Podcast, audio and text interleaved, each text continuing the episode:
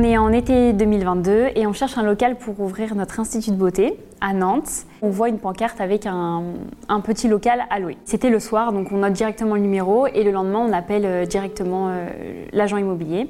On est hyper contente parce qu'il nous dit que bah, il est disponible et dès qu'il rentre de vacances, bah, il va s'occuper de de nous, mais il a dit qu'on pouvait aller visiter le local parce qu'il y avait déjà une personne à l'intérieur qui occupait l'autre euh, local et qu'elle pouvait nous faire visiter parce qu'elle avait les clés. Le lendemain, on se rend au local comme il nous a conseillé et donc la fameuse voisine euh, nous accueille dans le lieu. Tu rentres et tu as directement un couloir et tu as le local à louer et au fond son local. Donc chacune a, chaque loco a une porte bien fermée, bien distincte. Du coup, la fameuse voisine, je me rends compte qu'on la connaît. Enfin, on la connaît euh, on n'a jamais été amis, mais on se connaît de vue parce qu'on a grandi dans le même endroit. Et au début, moi, j'ai des a priori quand je la vois. Mais après, comme elle était hyper joviale, elle nous accueille de manière hyper euh, souriante et agréable. Donc moi, limite, euh, en quelques minutes, euh, j'oublie un peu mes a priori et on fait la petite visite.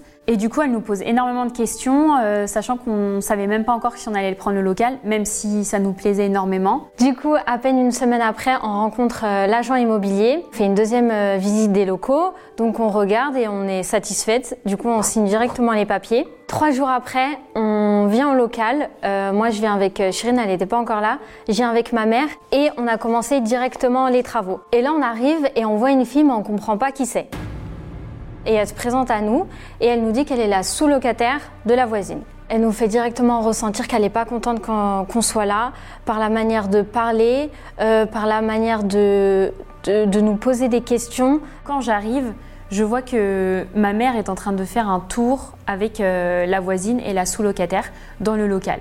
Il parle de plein de choses, euh, les murs, euh, la réserve, euh, la réserve qui fait partie des parties communes. La petite réserve, elle avait mis toutes ses affaires, donc elle était toute seule, ok, sauf que là on arrive et on est censé avoir une petite place. Et on nous dit est-ce que tu nous laisses le côté droit ou le côté gauche pour installer nos affaires et mettre une petite étagère?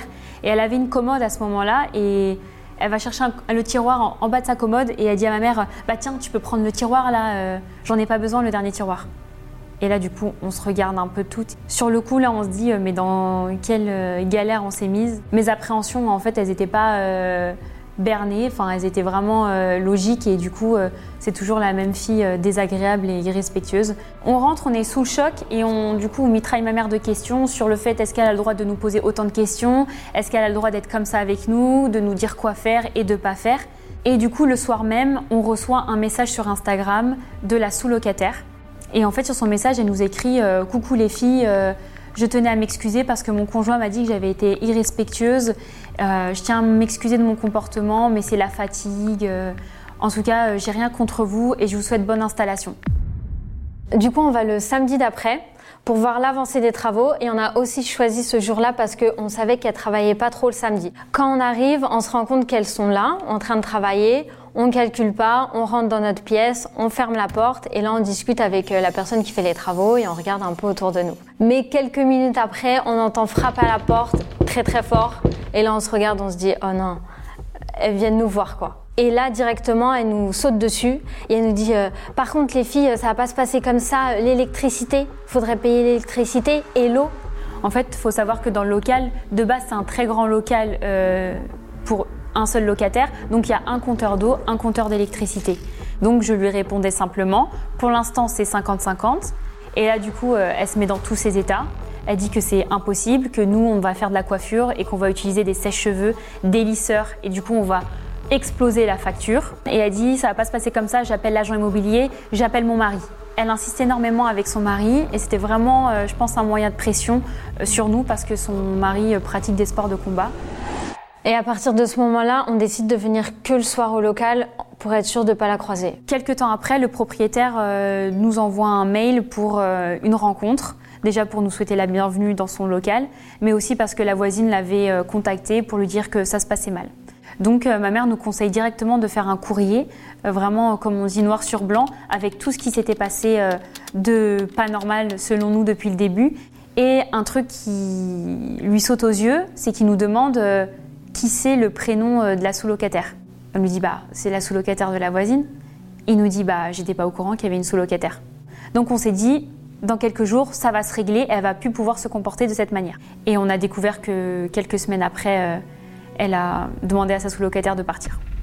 Quand sa sous-locataire est partie, elle décide de nous mettre vraiment mal à l'aise et dans notre espace de réserve, elle laisse ses sacs poubelles, un, deux, plus puis trois. En gros, notre côté de réserve, c'était son dépotoir. Elle prenait vraiment les parties communes pour nous mettre mal à l'aise et pour nous montrer qu'on n'avait pas notre place. Et ça, ça a duré des semaines. Et un jour, euh, nous, on s'est dit, euh, on va avancer, on va aller de l'avant. Et ce qu'on décide de faire, c'est de refaire les toilettes. Tout en blanc, euh, c'était neutre et c'était propre. quand on arrive, on voit qu'elle mettait des coups de pied dans la porte, donc la peinture blanche. Les toilettes, elles étaient toujours très sales mais c'était vraiment fait exprès. Et à ce moment-là, on n'a toujours pas ouvert le local, mais on commençait à vraiment être prête à ouvrir. Sauf que Chirine, elle était tellement mal à l'aise, et moi aussi, qu'on repoussait le moment d'ouvrir. À chaque fois, on disait non, mais il nous manque ça, on va pas ouvrir tout de suite. Début novembre, le propriétaire nous appelle, il nous dit qu'il doit se séparer euh, de l'une d'entre nous.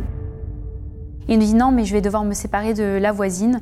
Mais quand on a su qu'elle devait partir, le propriétaire nous dit euh, alors euh, soit je remets le local en location, soit vous décidez de tout reprendre euh, le local. Et du coup, on accepte de prendre tout le local. Le jour même euh, où le propriétaire nous valide qu'on prend tout le local, il la met au courant. Et le soir même, je suis sur mon téléphone, je suis sur Facebook. Et là, je vois un immense texte que la voisine a fait et a demandé à, être repartagé. Et là, elle nous insulte et elle nous accuse clairement qu'on l'a virée du local. Euh, sur le coup, euh, moi, je voulais euh, tout balancer sur les réseaux. Je voulais dire tout ce qu'elle avait fait, comment elle était, mais j'étais trop à chaud, j'étais trop bouillonnante. Et du coup, ma mère nous l'a interdit, donc elle nous a pris directement nos téléphones. Entre-temps, on a commencé à travailler, mais très discrètement. Ah. On avait un rendez-vous par semaine. Et encore. Et encore, mais on était dans notre pièce, mais c'était fermé en fait. Et même la vitrine a été fermée et on entendait des filles passer devant le local et dire euh, Ah, mais c'est ici à Shirin et Kenza euh, qu'ils ont pris le local là, qu'on fait les histoires. Entre-temps, la facture d'électricité est passée à notre nom. Et eh ben, je pense qu'elle s'est amusée au niveau du chauffage. On a reçu une facture, sachant qu'en décembre, on a travaillé deux journées. Et euh, on a reçu une facture d'électricité de 436 euros, pratiquement le, le prix du loyer. Quoi. On dit, on va faire comment si l'électricité, c'est le prix de notre loyer? En fait, depuis qu'elle a su qu'elle partait, bah, elle a fait tout flamber. Et du coup, on a tout payé nous-mêmes. Du coup, le jour de son départ, c'était le 23 mars 2023. Et ce jour-là, on nous demande de ne pas travailler pour éviter euh, les, les, croisades en fait. Le fait qu'elle soit partie, c'était vraiment un nouveau départ. On n'avait plus de pression autour de nous, plus personne euh, à qui on devait faire doucement et tout ça. On était vraiment euh, que nous. Et du coup, euh, c'était vraiment en fait le début de notre aventure. De hein. notre aventure. C'était comme si c'était le premier jour qu'on avait signé le bail, mais sept mois après. C'était notre pire expérience dans l'entrepreneuriat.